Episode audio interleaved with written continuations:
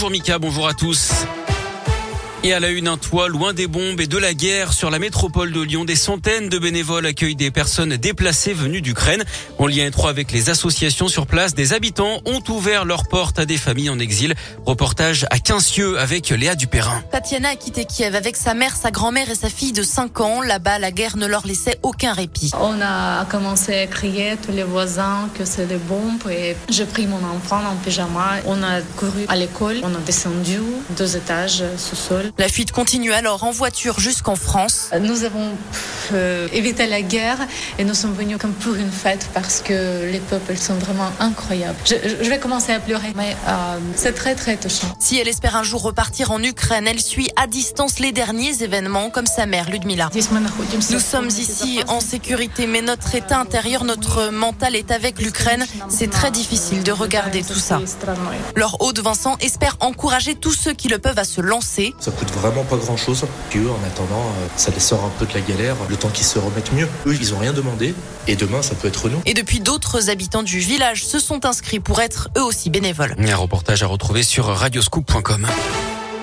Des policiers pris à partie à Lyon alors qu'ils intervenaient pour des feux de détritus volontaires sur la voie publique mardi soir. Ils se sont retrouvés face à une vingtaine d'individus hostiles à leur présence.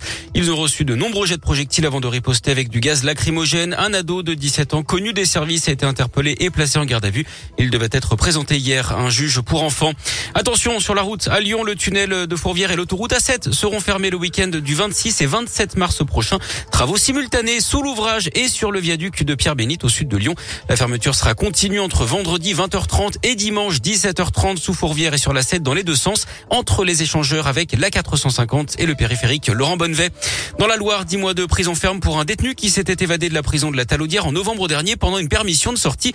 Il avait été repris il y a quelques jours. C'était sa troisième évasion, lui qui compte 29 condamnations depuis 2013. Pendant sa cavale, ce garçon de 25 ans a trouvé le temps de quitter sa compagne, de se trouver une autre petite amie et de la mettre enceinte. Sa permission lui avait été accordée pour passer le code qu'il a au final raté. Elle était tellement ivre au volant qu'elle n'arrivait pas à sortir d'un parking. Scène étonnante. Tôt hier matin à Bourg-en-Bresse dans l'Ain, les policiers en patrouille ont repéré un véhicule en difficulté et pour cause, la conductrice en état d'ébriété avancée n'arrivait pas à insérer le ticket dans la borne de paiement de sortie. Elle a également eu beaucoup de mal à souffler dans l'éthylotest d'après le progrès. Le résultat n'a pas raté. 2,34 grammes d'alcool par litre de sang. Son permis lui a été retiré. Un ami est venu la récupérer en attendant d'être convoqué par la justice. Du sport du foot, l'OL qualifié pour les quarts de finale de Ligue Europa après le match nul un partout contre Porto hier soir à Dessine. Dembélé avait ouvert le score, Pepe avait égalisé mais les Gones ont tenu bon. Monaco de son côté a été éliminé par Braga. Lyon connaîtra son adversaire à 14h aujourd'hui.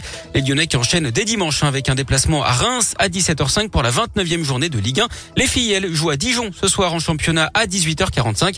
Et puis en, basket, défaite de l'Asvel au Real Madrid en Euroleague hier 70 à 58. Villeurbanne est 16e sur 18. Chez les filles, euh, la fin du rêve européen pour les Lyon battues 82-68 par les Turcs de Mersin en quart de finale retour d'Eurocoupe.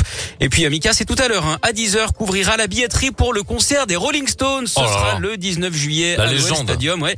Prix des places de 90 à 300 euros. Ça va en fait.